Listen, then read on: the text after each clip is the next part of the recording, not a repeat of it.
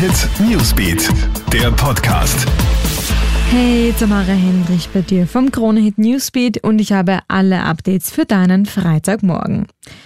Besorgniserregender Schulabmeldungsboom in Österreich.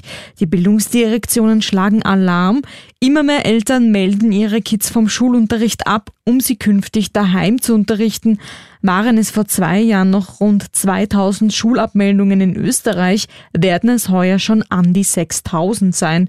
Grund dafür dürften die Corona-Maßnahmen in der Schule sein, die vielen Corona-Leugnern und Skeptikern nicht gefallen. Heimunterricht ist zwar gesetzlich erlaubt, Experten schütteln dennoch den Kopf. Der Austausch unter Gleichaltrigen sei wichtig, um soziale Kompetenzen zu entwickeln und voneinander und miteinander zu lernen. Außerdem, ein Kind, das von zu Hause unterrichtet wird, entkommt der sozialen Kontrolle. Probleme oder sogar mögliche Gewalt in der Familie können schwerer entdeckt werden. Während die Regierung in Österreich alle nötigen Vorbereitungen für eine dritte Corona-Impfung im Herbst trifft, pfeift die WHO, die Weltgesundheitsorganisation, das Vorhaben zurück.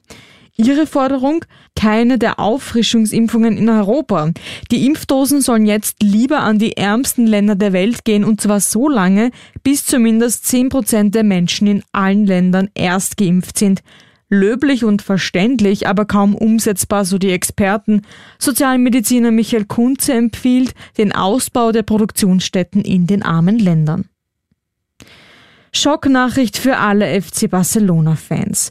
Fußball-Superstar Lionel Messi verlässt den Verein. Der Vertrag war zwar schon Ende Juni ausgelaufen, viele haben aber mit einer Vertragsverlängerung gerechnet. Via Twitter bestätigt der FC Barcelona jetzt das Aus für Messi.